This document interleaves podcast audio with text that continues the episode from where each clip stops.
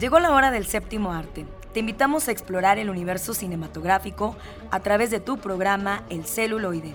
Entérate de festivales, talleres, música de todos los tiempos, ciclos, grandes leyendas, cartelera, adaptaciones, historias, entrevistas, recomendaciones, el eco de las ciencias y mucho más.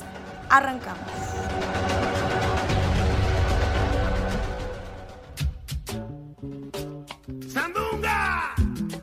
Muy buenas tardes, gracias que nos sintonizan a través de su programa El celuloide. Ya estamos aquí para platicar sobre el séptimo arte.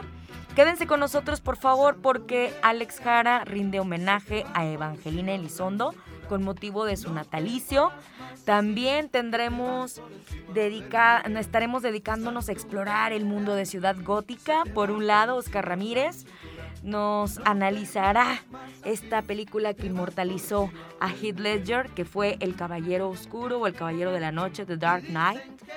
Este, también tendremos por otro lado a Carlos Buendía, que siguiendo con ese mundo, pues eh, analizará Joker, que le diera la estatuilla dorada a Joaquín Phoenix. Y no se pueden perder nuestra charla la segunda parte de la charla con Rafa Mendoza y el cine debate con Azalia Enríquez. Arrancamos. No te muevas más así, que te vas. Homenajemos al cine de ayer. Época de oro. Fue una de las artistas más reconocidas de la segunda mitad del siglo XX en México, con más de 70 años de carrera cinematográfica y teatral, 82 películas, artista destacada de telenovelas, publicidad y de doblaje, y por si fuera poco, también pintora con numerosas exposiciones colectivas e individuales, cantante y licenciada en teología. Hoy, en época de oro, recordaremos a Evangelina Elizondo. Bienvenidos. Cuando te acercas a mí, siento tu juventud sangre grita triunfal, vive el amor, vive el amor. En cada cita de amor hay una nueva emoción, hay una nueva inquietud dentro del corazón. En cada beso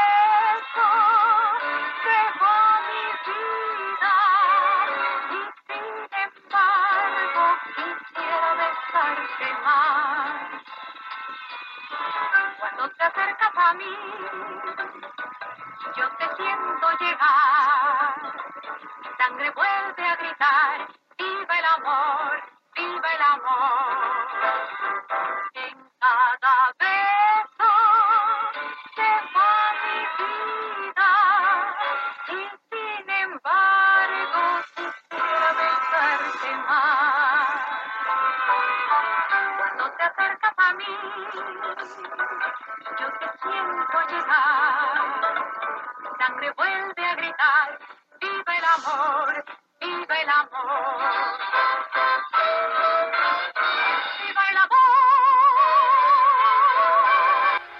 La voz de quien diera vida a la Cenicienta nos da la bienvenida a esta emisión. Evangelina Elizondo.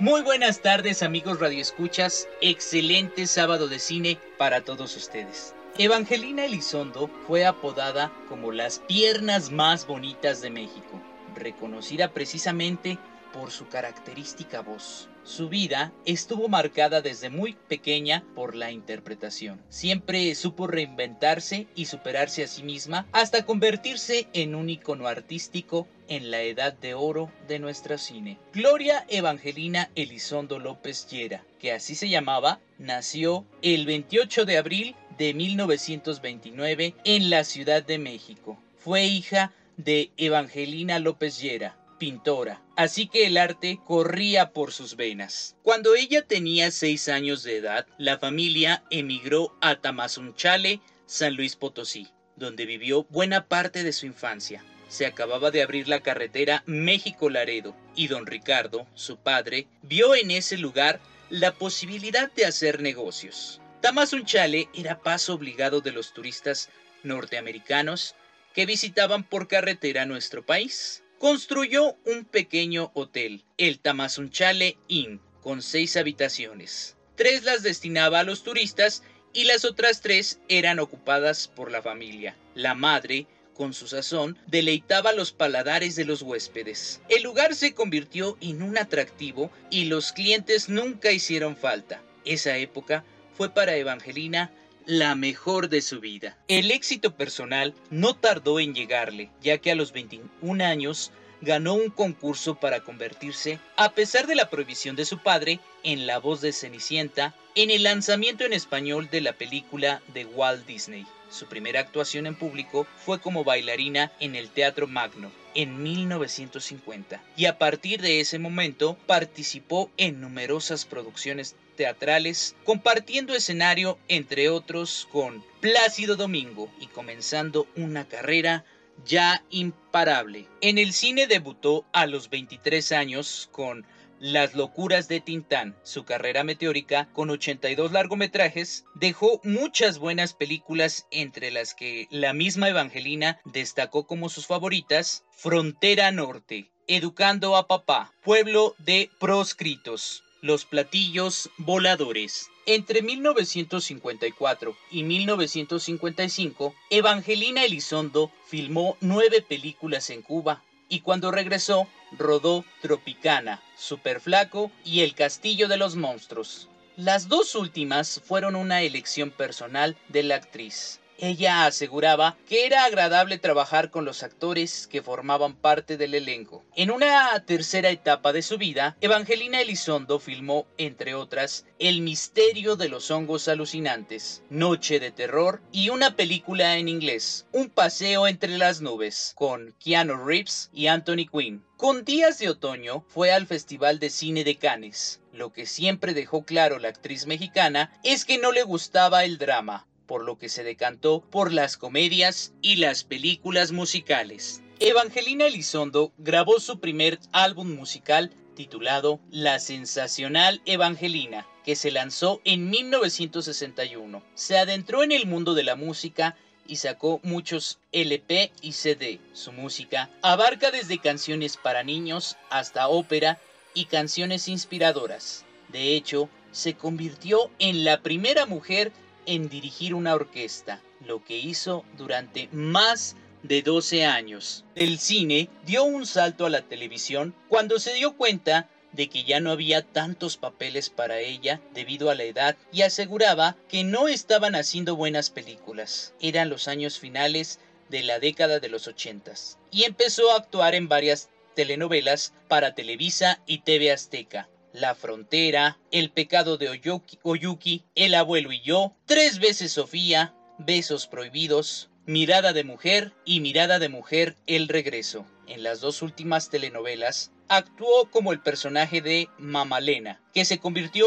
en un ícono cultural en México. Mamalena representaba la personificación de los valores tradicionales que se encuentran en el mundo moderno y las emociones que se acompañan a los enfrentamientos que inevitablemente ocurren en esa contraposición. También rodó diversas campañas publicitarias, algunas incluso para la televisión estadounidense, y todas con un gran éxito. Y siempre inquieta con el arte como fue, estudió diversas ramas de la pintura con grandes maestros. Acrílico con Froilán Ojeda, murales con Ignacio Aguirre, óleos con Jorge Quirós, y asistió a la Escuela Nacional de Pintura La Esmeralda estudió con el maestro pintor José Bardazano Baos y en 1973 realizó su primera exposición individual de sus obras de arte. Inicialmente su estilo era surrealista, con un uso audaz del color, pero sus obras posteriores fueron representaciones más realistas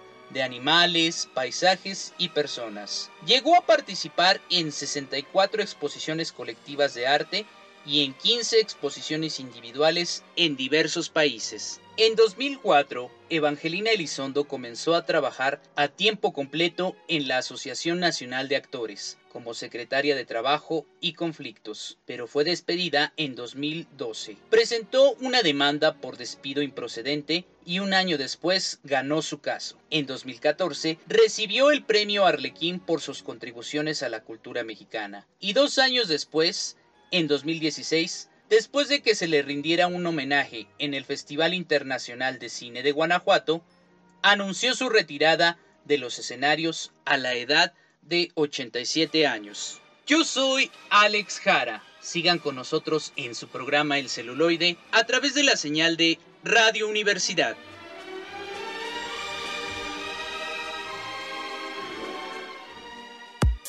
Llegó el momento de recibir a nuestros invitados. Escucha la entrevista.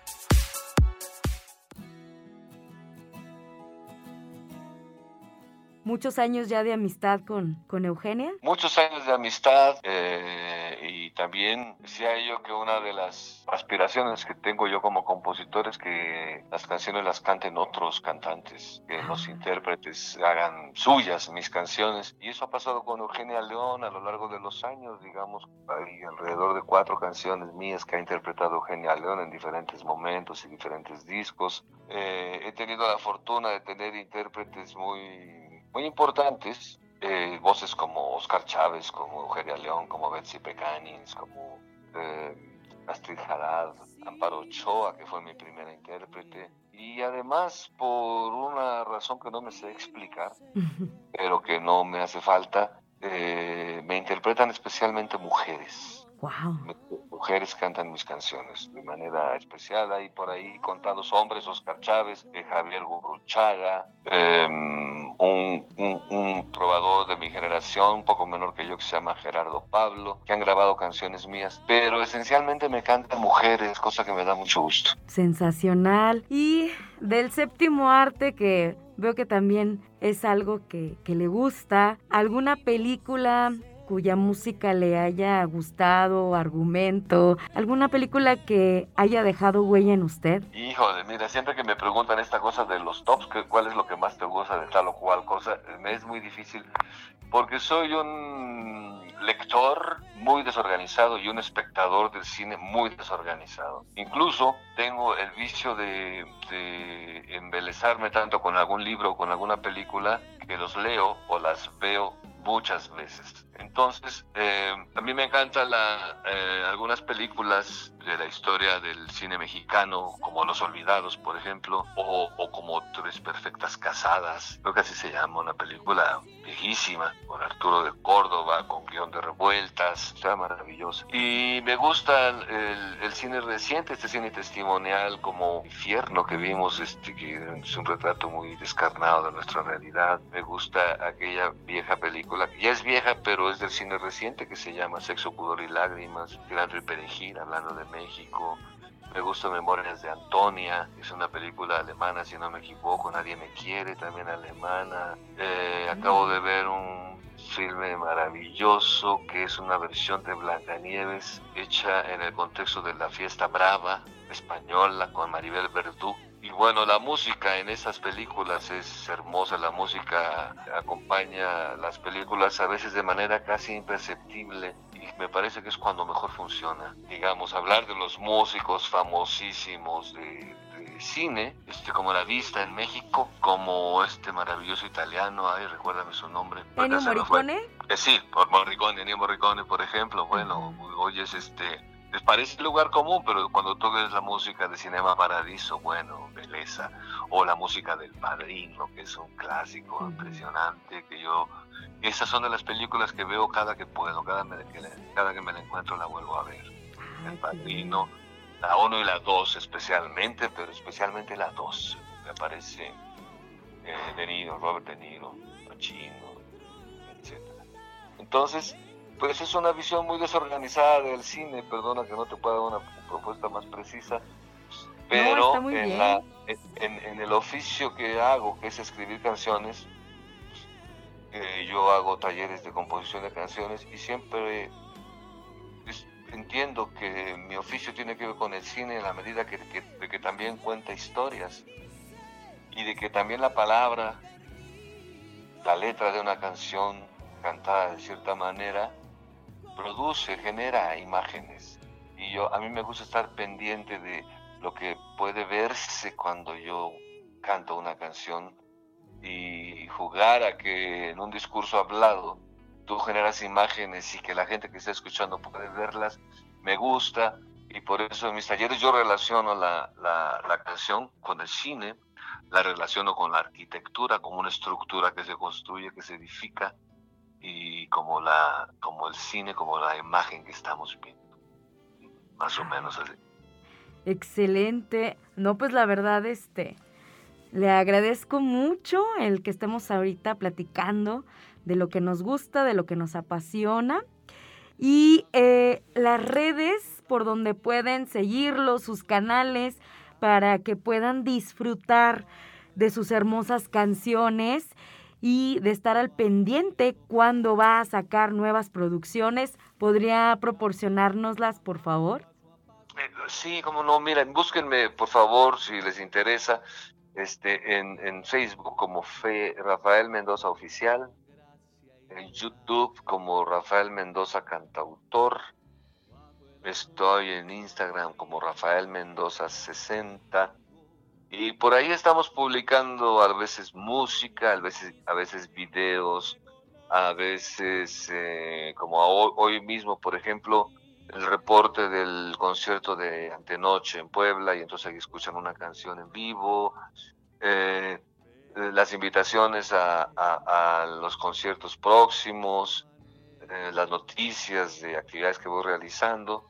Ahí pueden encontrarme, encontrar, ahí podemos encontrarnos, eh, acercarnos pues, y yo los invito a que estén pendientes porque vienen cosas buenas. El, el disco que estoy promoviendo ahorita se llama Vámonos al baile, es un disco que presenté en abril del año pasado, Ajá. un disco que me gusta mucho porque tiene que ver con la música mexicana, es un homenaje a las diversas músicas mexicanas, a las diversas formas de canción que se hacen en México, Ujú. con obra original mía, digamos que van a encontrar ahí son ismeño y canciones rancheras norteñas, canto cardenche, pirecua, clave yucateca, guapango, todo eso está en mi disco y es obra original.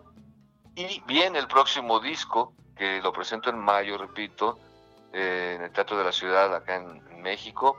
Eh, es un disco muy potente, con eh, las referencias que siempre han estado a mi lado, digamos, que me han formado el funk, el blues, el- la canción caribeña, de ahí viene el danzón que tú ya conoces, que se llama Bajo el Arco Iris, y tenemos una cumbia, y tenemos una guajira, y tenemos un rock, una onda así cercana al rock, unos boleros, que es la música que siempre he escrito eh, en- a lo largo de estos más de 30 años de, de- de carrera, de hacer discos. Cada uno que, de mis discos es diverso, muy diverso en sus formas musicales. Entonces, los las invito a que estén cerca a través de estas redes que les he dicho. Y pues es un gusto estar contigo, Patti. Ya nos veremos pronto por allá. Quedamos de que íbamos a bailar un danzón. Claro que sí, tenemos que bailar bajo el arco iris, que no hemos parado de estarlo promocionando y bailando. Lo hemos disfrutado. Está, pues, su, su voz, su letra enamora, ¿no? Entonces, la verdad es que es, inspira, motiva, nos prende. Hicimos Ah, qué conexión. Bueno, qué bueno, porque de alguna manera para eso uno escribe, repito, cuando yo escribo las canciones, espero que alguien las cante, Claro, pero cuando escribo canciones como Bajo el arco iris, también espero que alguien las baile, porque son piezas bailables. La música también, eh, también se hace para bailar. Y el disco que estoy promocionando ahorita se llama Vámonos al baile, y el próximo que se llama Nada nos tira, pues es un disco también de alguna manera bailable. Que hay una cumbia así maravillosa, este danzón, wow. así que vamos a bailar también. Pues maestro, yo le agradezco mucho el que haya tomado la llamada desde aquí de San Luis Potosí, que es otra de sus casas. Ha sido un gusto nuevamente hablar con usted. Estaremos muy al pendiente de su carrera. Gracias, Patti. Saludos a todo el equipo con el que trabajas, a la gente de San Luis y espero que nos veamos pronto. Cuídense mucho. Muchas gracias. Hagamos un recorrido a través de los festivales. Conozcamos las nuevas producciones. Muy bien, pues Azalia Enríquez de IMES Investigación ya está aquí con la cartelera del Cine Debate. Muy buenas tardes, bienvenida. Ya te extrañábamos, Azalia. Ay, muchas gracias, Pati. Fíjate que este, me robaste la frase. Yo también ya extrañaba estar aquí en, el espacio con ustedes compartiendo la cartelera del Cine Debate. Pues fíjate que ya prácticamente estamos en el mes de mayo y pues bueno, el, ciclo de películas de este mes se denomina maternidades. Si bien mayo tiene varias fechas que tienen mucho que ver con eh, celebraciones, por ejemplo tenemos el 10 de mayo que es toda una celebración y conmemoración a las maternidades, el 15 que tiene este, que ver con el magisterio y las personas que, se dedican a compartir eh, y formar otras personas, tenemos el 28 de mayo que también es un día importante para las mujeres, es el Día Internacional de Acción por la Salud de las Mujeres, pero al parecer quien se lleva como la, estafeta al premio mayor, pues es, tiene que ver con el Día de las Maternidades, ¿no? Como que en nuestro país todo gira alrededor de las mamás. Entonces de ahí la, idea de presentar este ciclo con tres opciones o tres propuestas que son distintas entre sí, que nos permiten reflexionar un poco sobre qué, qué es la maternidad, ¿no? Entonces empezamos el día 6 de mayo con la película Fragmentos de una mujer. Esta es una película que está disponible en Netflix, te platico de qué va, es bueno la, vida de una pareja a partir de que pierden a su bebé durante un parto en casa, ¿no? Entonces la película nos muestra eh, esta relación de pareja, cómo se va fracturando y no solamente la relación de pareja, sino como que todas las relaciones familiares alrededor de esta pareja. Y es, es importante verlo así porque podemos ponernos a pensar, eh, ¿se es madre únicamente quien termina todo el periodo de gestación y tiene a su bebé en brazos? ¿O qué es en realidad la maternidad? Entonces nos invita un poco a, pensar esto. Y bueno, el tema principal de esta película es el duelo perinatal, que nos parece como importante ponerlo sobre la mesa porque es algo de lo que muy poco se habla, ¿no? Incluso parecieran como que son secretos de familia, de lo que poco hablamos. El 13 de mayo tenemos la película Madre Sustituta, es una película indie que también está en Netflix. Fíjate que es una, una comedia pero dentro de la, comedia y todas las situaciones chuscas que nos presenta, eh, me parece que tiene un tema de fondo muy importante que es la gestación subrogada, ¿no? El cómo muchas eh, parejas de, de, países como Estados Unidos, Europa, etcétera, viajan a países como la India, justamente aprovechándose de las circunstancias de vida de las mujeres, de las necesidades económicas que se tienen como país y como bueno ya lo hemos analizado en esta mesa contigo, las desigualdades estructurales se viven de manera diferenciada si eres hombre o si eres mujer. Es decir, en la India todo el mundo vive pobreza, pero quien más la padece son las mujeres. Entonces, aprovechándose de esta situación, pues muchas mujeres este, son víctimas, y digo víctimas en el estricto sentido de que pues es una, una cuestión de aprovecharse, es, es violento aprovecharse pues de sus necesidades económicas para este, precisamente hablar de esto de vientre de alquiler. Entonces, eh, es una pareja de Estados Unidos que viaja a la India a buscar quién podría ser este, ese vientre subrogado que tanto esperan y encuentran a una chica sin embargo, en el proceso de, esta gestación subrogada, algo sale mal y la pareja dice, yo no quiero ya al bebé. Entonces eh, la pareja se retira de la India y se queda nuestra protagonista, que es Mimi, a cargo y al cuidado de, ese pequeñito, ¿no? Y entonces nuevamente plantearnos, este, fue, es una vida que ella lleva en su cuerpo, que genéticamente no es su hijo, Incluso el, niño nace con los rasgos evidentemente de, su papá y de su mamá. Sin embargo, el vínculo que ella crea con ese niño es eh, justamente el vínculo de una madre que desea y que quiere a su hijo. ¿No? Entonces preguntarnos nuevamente qué es esto de la maternidad, ¿no? ¿Qué es lo que realmente nos hace lograr el vínculo? Y bueno, la última opción que tenemos es el día 20 de mayo, la película la hija oscura, de la que pues mucho se, se habló durante este último año y la, entrega de premios Oscar, incluso la actriz principal de esta película estuvo pues nominada también a la categoría de mejor actriz. Y es una película que nos cuenta la historia de una profesora universitaria que eh, digamos que hace como un flashback o se enfrenta a su pasado, a su pasado pues oscuro, como lo dice el título de la película.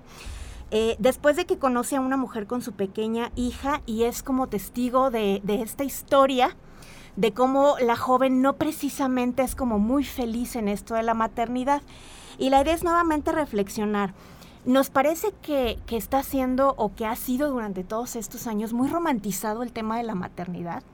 ¿Sí? Por las cuestiones de publicidad, mercadotecnia, por lo que significa o la posición de la maternidad en nuestro país. ¿Y por qué no ponernos a hablar también de las renuncias que hacen eh, muchas de las mujeres, incluso aquellas que deciden ser madres, ¿no? el hecho de postergar ciertas cosas o ciertos anhelos que tú tienes en tu vida y como por qué no hablar de ello. La película justamente me parece como, como muy revolucionaria en ese sentido porque pone el tema en la mesa, ¿no?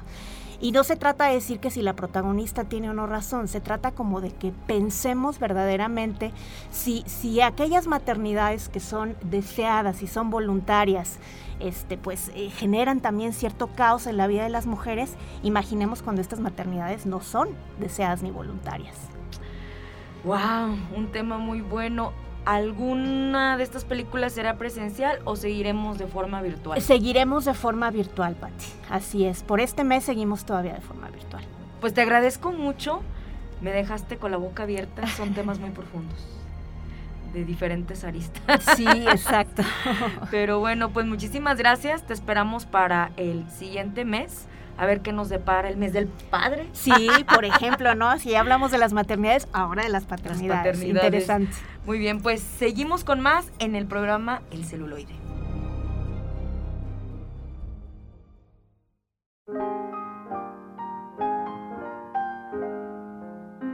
Bienvenidos a la sección de ficción, cómics y otras rolas, donde ahondaremos en elementos de la cultura nerd. Adelante con esta sección.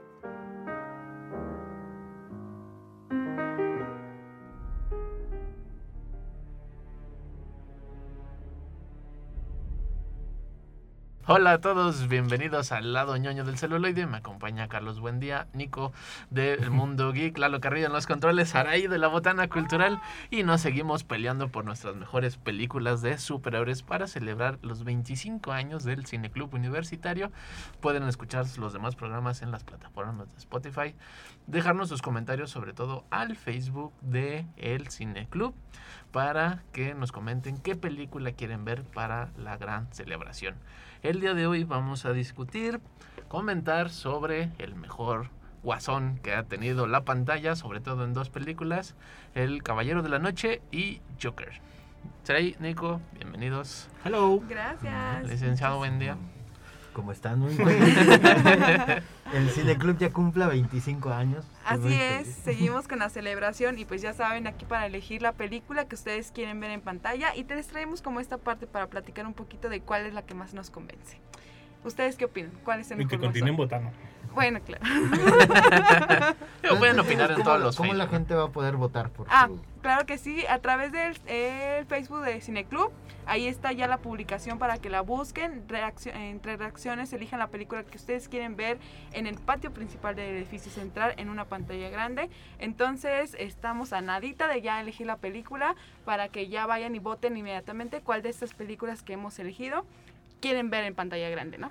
Está el Joker, The Dark Knight, Watchmen. Watchmen, así es. Guardianes de la Guardianes Galaxia. Guardianes de la Galaxia. Spider-Man. Spider-Man, pero la de Spider-Man, la, la divertida, la de Into the Spider-Verse, la animada, con Miles Morales. Exacto. Y. Constantine. y Constantine, ¿no? Una cosa de entre demonios, este, brujas y espantajos.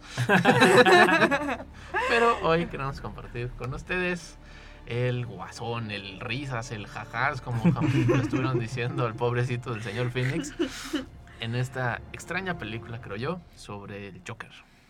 Así es. Y es que es, es uno de los programas más raros que vamos a tener. Porque todo el ciclo se trata como de superhéroes. Y en este caso, el punto referente es Joker, no, no tanto Batman. Pero es que las dos películas valen mucho la pena. Valen muchísimo la pena. Y sobre todo las dos interpretaciones que no, no. Porque ¿cuánto esperamos para que saliera la de Hugh Ledger? O sea, me refiero en cuestión de un guasón que valiera la pena después de Jack Nicholson. O sea, ¿qué? ¿20 años? ¿Más de 20 años? Yo era niño. O no, es más, todavía ni estaba, creo. O sea, ni estaba en planes yo. O sea, Es más joven de lo que crees. Sí, sí. sí, sí, sí. No, ya no tanto. Brillaron el otro día, pero bueno. Este, entonces, eh, eh, se me hace muy curioso porque no pasó tanto tiempo des- desde la de Hugh Ledger No. para que hubiera otro Joker que dijeran, ay, es que no sé cuál es. O sea, no sé cuál Y es. en medio hubo que uno a que nadie le gustó. Sí. que fue el de Jared Leto. o sea, Ah. sí, sí hemos tenido un Joker detrás Sí, del sí, sí. otro. Y dos de tres que son memorables, creo que está bien, ¿no? Sí, dos de Creo que tres. vamos de ganancia como audiencia. Dos de cuatro, ¿no? Jack Nicholson, tal vez su muerte creo es memorable. Está- o sea, la muerte del personaje, ¿no? O sea, que cae de este edificio enorme y solo se queda con el ah, ah, ah, ah, ah, Ah, sí, sí, ah, sí, ah, sí. ah, ah, con una profundidad impresionante de que rompe al personaje después de que lo vimos lleno de colores pintando cuadros y riéndose de un montón de cosas. Pero Trey, ¿cuál, ¿con cuál de estos dos Joker te quedarías? ¿Con, Ay, con Joaquín Phoenix mira. o Ledger? Pues yo la verdad crecí más bien, bueno, no crecí más bien, en- como ya enfrentándome un poquito más a este mundo, yo creo que me quedé más con el Joker de Joaquín Phoenix, porque fue el, como el que más, o sea, que ya estaba más a mi edad. Porque ya cuando salieron las otras películas, es decir que pues no, o sea, yo no estaba como en ese mundo, ¿no? No estaba dentro de ver, para ver este, las películas, pero sí, yo sí con Joaquín Phoenix me encantó, me encantó toda la película de principio a fin y yo me quedaría con él. Es que justamente creo que le ocurre esto, ¿no? Quienes nos emocionamos por los cómics, las series animadas de Batman, nos emocionó mucho de Dar- la serie de Dark Knight, la saga, Sí. Y Joker está como para los que no les gustan los cómics, ¿no? O sea, no tiene ese público, porque ni siquiera parte de los cómics, parte de otra película que se llama Taxi Driver. y este y tiene, o sea, otra intención, ¿no? La película darle otro otro lugar a este personaje del, del Guasón que no es el archienemigo de Batman. Exacto. Es como es darle un sentido a la locura, ¿no? De, de hecho, Ujú. yo cuando lo cuando la vi, yo iba con el mayor escepticismo con la del Joker. Porque. ah, pues es que para mí siempre ha sido. Van uno de la mano, ¿no? O sea, si, si no existe Batman, No el existe. Joker, Sí, ¿qué? es como O sea, el yin y el yang, ¿no? exactamente. O sea, como que se necesitan mutuamente. Pero esta película te da, te da la, la perspectiva de que, pues, por ejemplo, yo, yo sigo siendo Nico aunque no esté Saraí, aunque no esté Carlito. o, sea, de- o sea, sigo siendo Nico. Entonces es como, como dar este golpe de realidad de, pues no es necesario que esté Batman para que, para que él siga siendo el Joker. O incluso para que él llegara a ser el Joker. Porque casi siempre lo relacionamos con la escena fatídica donde mata a, a los papás, Papás. de Batman, Ajá. a, a Martha Wayne y a Thomas Wayne. Thomas Wayne. Yo dije, ay, Pues el Wayne. señor. Yo, pues al señor Wayne. Batman. Thomas Wayne. O sea, El y siempre lo relacionamos Wayne. así y es, y es la escena. Y damos por hecho que es como también el inicio del Guasón. Cuando a lo Exacto, mejor ajá. nada que ver. O sea, él ya estaba en su onda, ya se, había, ya se le había ido el coco, ya se le había ido el audio por ahí. Y, y- Era un payaso que nadie lo Sí, entendía. exactamente. O sea, nunca nos habíamos puesto a reflexionar de dónde venía el Joker y por qué se hizo. y yo creo que no le hacía falta, creo yo. La magia de él en los cómics es justamente esto de nadie sabe de dónde viene, ¿no? Que, Sí. que ha- han hecho como sagas tratando de explicarlo y, y al final siempre terminan retractándose como de, nah, pero tal vez no es él, ¿no? Era otro. Ajá, era otro. Hay un este en donde Batman consigue como un oráculo que le dice quién Ajá. es el Joker y él le dice cuál de todos. ¿Cuál de todos? Ah. Entonces, así como justamente en los cómics tratan de ser ambiguos y aquí en la película es como muy impresionante ver que si lo tratan como un personaje con una historia real, con algo que puedas como empatizar en cierto momento, a pesar de que de repente ya lo- al final de la película es, es locura extrema y que se ve siente como de esto podría ser otra película. Sí. O sea, no es necesario que le llames Joker en algún punto. Sí, se puede haber llamado además el payaso. ¿Y, y ustedes como lectores de cómic, con cuál Joker se quedan? Yo me quedo con Heath Ledger. Creo que el- ese último personaje que hizo lo perfeccionó de una manera impresionante de cómo se comporta eh, y se es extraño a sí mismo. O sea, el personaje no es el mismo en la primera escena que en la de la mitad, que en la que sigue, que cuando sale vestido de enfermera, que cuando va... Ajá. Creo que el único espacio donde se siente él es cuando va en la patrulla, que saca la cabeza y va volando. Ah, Creo que es esa parte donde se resuelve el personaje. Y es todo el guasón, es resumido en eso, que ni siquiera es una acción que tenga que ver con Batman o con algo. Pero en los cómics es muy volátil, porque además depende de la serie, del arco, de si es único tomo. claro. Y que esto que contaba Carlos, ¿no? La, los múltiples Jokers, uno de mis favoritos es Heath Ledger por, por mucho, ¿no? Este, esa locura que tiene de... Esto que explica, ¿no? De si, si fuera un perro y alcanza al, al vehículo, ya no sabría qué hacer. Sí. ¿no? Entonces, el ese señor del caos me parece impresionante en la película. Aparte da risa. Eso es algo que, Sí. que no, que no recordaba porque te quedas justamente con la impresión de este, ¿no? De las cicatrices y su monólogo y todo esto como Y de, los, densidad. y de los tics, ¿no? Ajá, y que te, que te genera como escalofríos. Pero revisando la película era como, sí tiene líneas graciosas. O sea, Ajá. sí es un payaso, sí es alguien como que justamente va jugando este carisma de decir algo como dices, órale, eso estuvo como muy, muy de risa. Y luego volverse un, un asesino, un terrorista en una ciudad completamente vulnerable. Mientras el otro es justamente, es como, es un estudio de una persona rota. Y, y es como de, obviamente esto no es divertido. Sí. Esto Le dice jamás- Murray. No, y- y bueno, no sé si yo estoy mal, pero también hay pedazos que me dan risa. Pero bueno, es que, por ejemplo, es increíble cómo te da risa ciertas partes como la de voy a desaparecer este lápiz. ¡Ah! Uno, dos, tres. ¡pah! O Sí, sea, completamente. y, y- o sea, y- y es una escena que dices, o sea, eh, si estuvieras ahí te, te mueres de miedo, o sea, dices, ¿cómo? O sea, y, y te dan risa, ¿no? El, hablando del, del guasón de Hugh Ledger y hablando del de Joaquín Phoenix, pues te da, te da todavía más miedo porque lo Porque que sí logra... No, es que no, no, deja tú eso. Hay, hay mucha gente loquita también por la vida y no hay problema, pero el, el chiste es que eh, Joaquín Phoenix, yo siento que lo hace posible. Sí, O sea, ese, es- ese, es, ese es como de... es sí, que- la potencia del otro es que puede ser quien sea y la potencia de este de Phoenix es que puede estar al lado tuyo. Sí, sí, sí. O sea, lo, lo vuelve tan real que hasta yo dije, ah, que nadie vea esta película porque va a dar ideas. o sea, es el- y sí los pasó, y pasó sí Japón, pasó, ¿no? Sí pasó. Eh, con, En la metro, Dark ¿no? Knight, con la de Dark Knight sí pasó. Que una persona con el outfit completamente de, de Heath Ledger, este, sí eh, entró a un cine y atentó contra personas. No, pues también hay con este último en el En metro de Japón.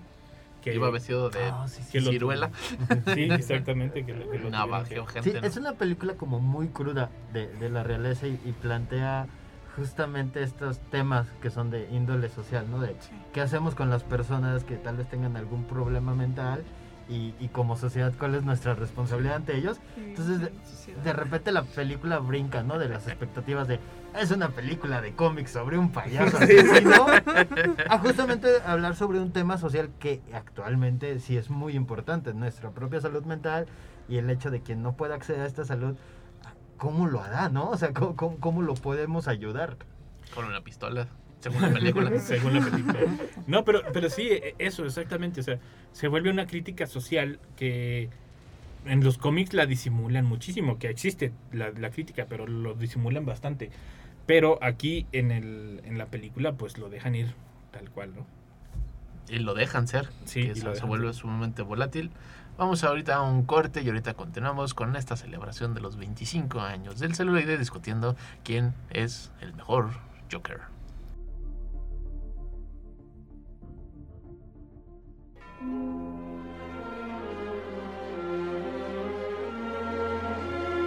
Les voy a hacer una recomendación que no pueden rechazar. Escucha bajo tu propio riesgo.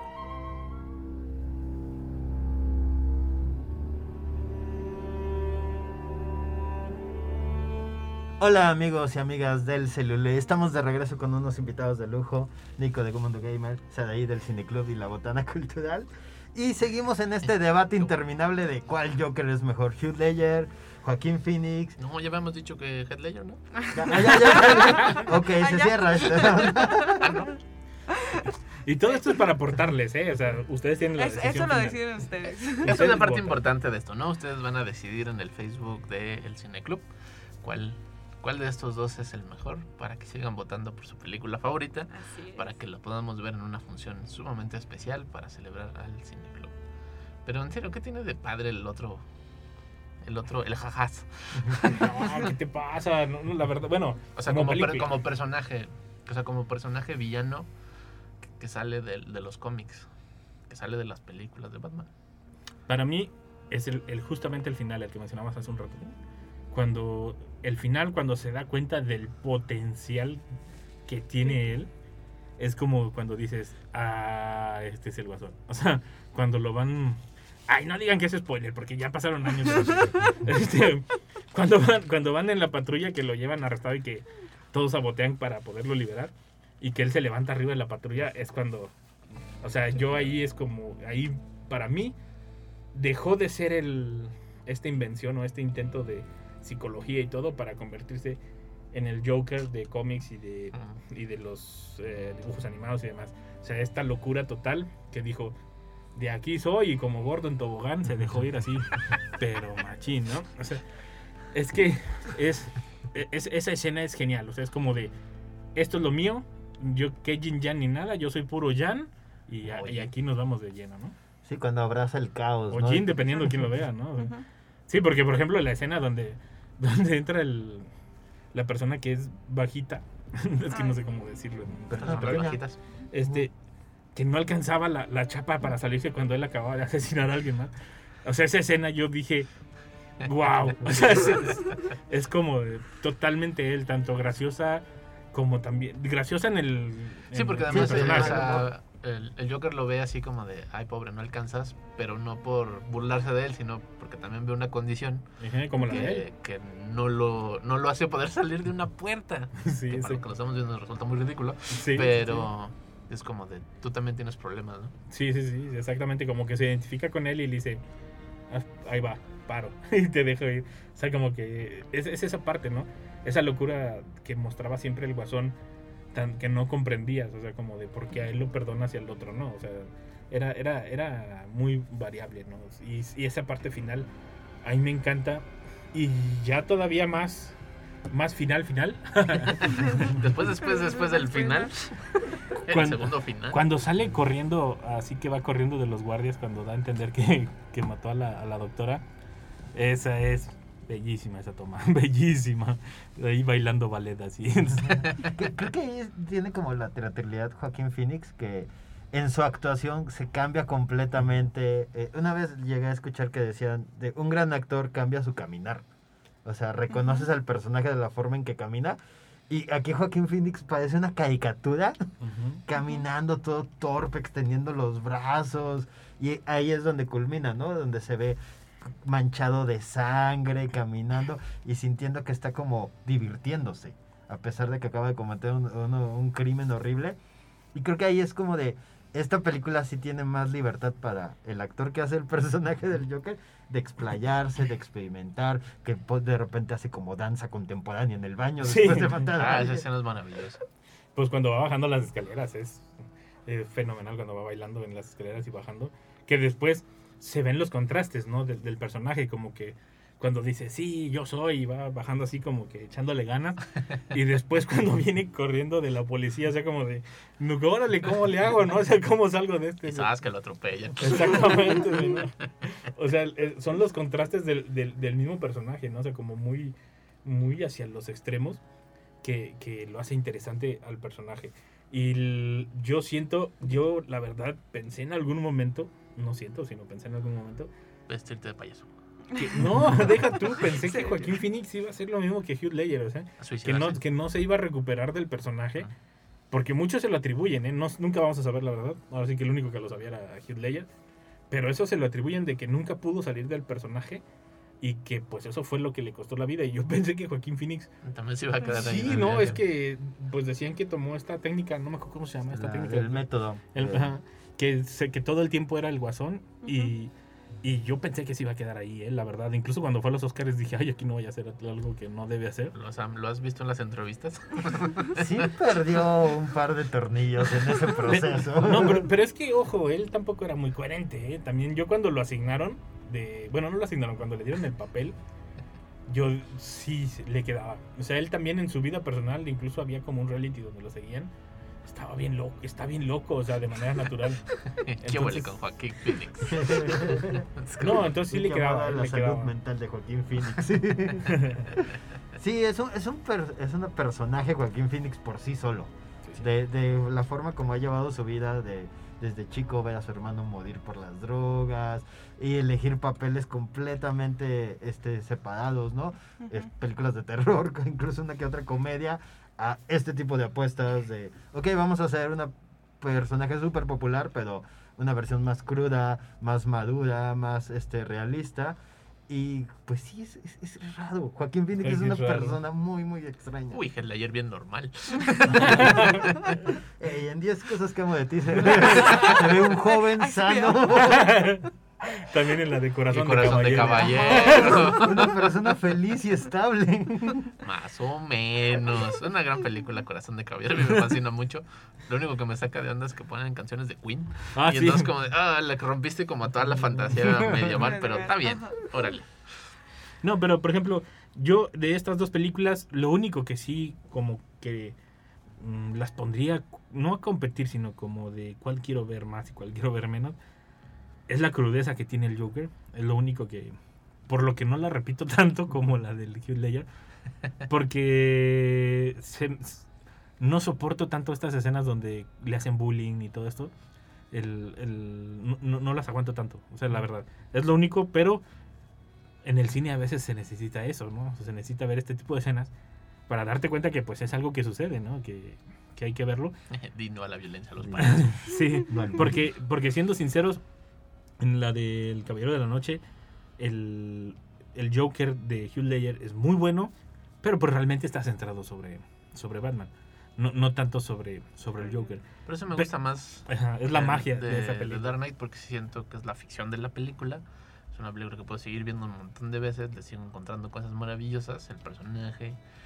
Y creo que también es una película donde pocas veces salió Batman. Ajá, Que exactamente. tiene también. muy poquito. Muy poquito diálogos. Tiene toda la acción. Pero más bien se centra en todo lo demás. Y me emociona por eso. La otra del Joker no, no la veo tanto. Porque creo que todos ya hablaron tanto de ella. Y nos impactamos por lo mismo. Que ya no, ya no hay necesidad de volverla a ver. Ya, ya le encontramos todas sus tripitas. y desde que me cayó el 20 al estarla viendo, que era Taxi Driver, la verdad me desilusionó mucho. Entonces, siempre que la vuelvo a ver, trato como de verlo nomás al personaje y me parece maravilloso. Sí, Robert De Niro, píntate de payaso. Sí. Que sale Robert De Niro como un gran detalle. como haciendo esta parodia a King of Comedy. De, justamente igual de Martin Y- Scorsese y Robert De Scorsese. Todo eso es corsiana la película, Sí, ¿no? Decirlo sí, de otra forma. Y El Caballero de la Noche, pues, en esa edad de fantasía, me parece es mucho más divertida, mucho más. Aunque es más oscura en, lo que plantea, no lo plantea tan directo como el Joker, que no, no, no compiten en eso. Pero me sigue gustando mucho más este guasón, que está mucho más cerquita del cómic y que creo que está mucho más cerquita de la frase icónica de Batman, de la muerte de los padres de Batman, ¿no? El- Sí, sí, sí. algunas veces has visto al diablo bailar bajo la luna. Y entonces eso nadie lo ha podido volver a llevar a la pantalla, ¿no? Y creo que Ledger está en la rayita de haberlo logrado. Que no lo quiso hacer porque prefirió estar vestido de, de enfermera y, y bombardear cosas y volver locos a Que esa escena todos. fue accidente, ¿eh? Sí, Eh, esa eh, escena sí. ocurre de puro chiste. Ajá. Porque incluso cuando Sí. con el que no funciona, él se regresa porque no funciona. Fue real, o sea, no había jalado el, el- la explosión. Porque incluso el- creo que el susto así como que sí, sí fue real. o sea, Sí, que- como no voltees, no voltees y tenga. sí, ¿Tú, sí, sí. tú, Sí. ¿Con quién te quedabas? ¿Igual con Joaquín Phoenix? Ay, no sé. Después no, de yo esta sí plática. O sigo- sea, Después- ¿el traje morado o el traje ciruela? no, yo sí me sigo quedando con Joaquín Phoenix. Yo sé, siento que es más la cercanía, ¿no? Fuera de eso, yo creo que sí. Que eso también impacta mucho en las generaciones. En las Claro. Ajá, justo. Porque a nosotros que nos tocó ver y aparte no ver porque nos tocó Adam West. Sí, Ajá. exactamente. El mejor que también era, un, también era un buen guasón a su manera. Pero a nosotros que nos tocó ver y que estábamos más abiertos a ver todo eso, lo anterior, o sea, que porque somos fans de los cómics y todo esto, que veíamos todo esto y, y tratando de ser. ¿cómo se llama? ahora, ahora, ahora, luego, luego. Como- por nosotros que le damos seguimiento, ¿no? Es, es- es diferente. Y Sí, ya las claro. nuevas generaciones pues dicen, pues a mí el que me tocó y los demás, sáquese, ¿no? Sí, es como una gran película para nuevos espectadores. ¿No? O sea, una que te va a impactar brutalmente. Sí, si no has visto Taxi Driver, Joker es como, También ¿qué, eso, qué ¿eh? pasó Ajá, con exacto, esto? Ajá. Ya después como, ah, haces para atrás y empiezas como a ver, ah, ok, la referencia está aquí, esto lo sacaron de acá. Pero sí como, como, como primera vista, si tú no conocías nada del personaje y nada de como películas de hace 40 años, sí es como una película que dices, wow, aquí hay como elementos que no existían en otras películas, como un poquito más, pues no banales, por ejemplo, pero en comparación del Caballero de la Noche, Caballero de la Noche parece más una caricatura, una ficción. Y que además es una segunda entrega Sí. de la trilogía, ¿no? Sí, entonces sí tiene como esta como, ah, si eliges una es porque evidentemente eso es lo que más te gusta. Sí. Sí, son como muy, muy diferentes de, de, de ver como películas como tal. Que ese es el objetivo de celebrar los 25 años del Cine Club. O sea, las películas que nos emocionan, como dice Saraí, ¿no? O sea, yo tengo mucho más cerquita esta película, me emociona más que la otra, ¿no? Sí, sí, sí. Y este, a mí me emociona más porque, pues sí, seguí mucho más tiempo a Heath Ledger en otras películas y al verlo en la última película, que muere sin terminarla y que la resuelven haciendo su personaje, todos sus amigos, me parece una cosa maravillosa para poder cerrar como este eterno de, de. ¿No? Y me sigue emocionando el corazón de caballero en las 10 cosas que odio de ti. Tiene toda la razón del mundo. Es una gran película. Pero donde Joaquín- sale Robin. Sale- sí, misma saga. exactamente, sale Robin, ¿no? Y a Joaquín Phoenix nomás lo vi con Gladiador. como bien nefasto. Tiene señales también. Ah, está, Night está, Shyamalan. está loquito con un aluminio en la cabeza. Sí, sí, exactamente.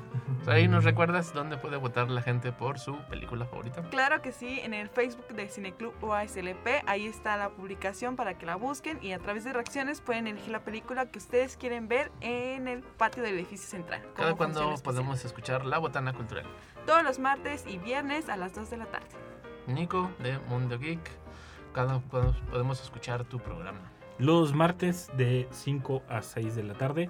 Y estén pendientes del que sigue porque, eh, ja, ja, ja, yo me llevo la primicia, yo voy a anunciar el ganador. En el programa de Mundo Geek vamos a saber el, el ganador de, de esta selección de películas. Estará Carlos Buendía defendiendo el honor de, de Spider-Man.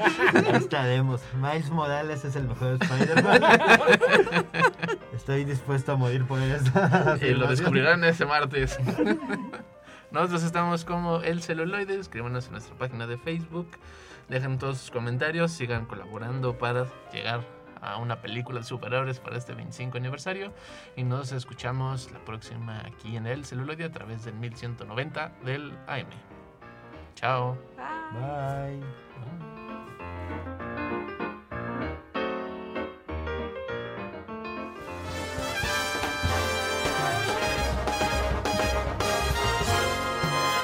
Esto fue El Celuloide.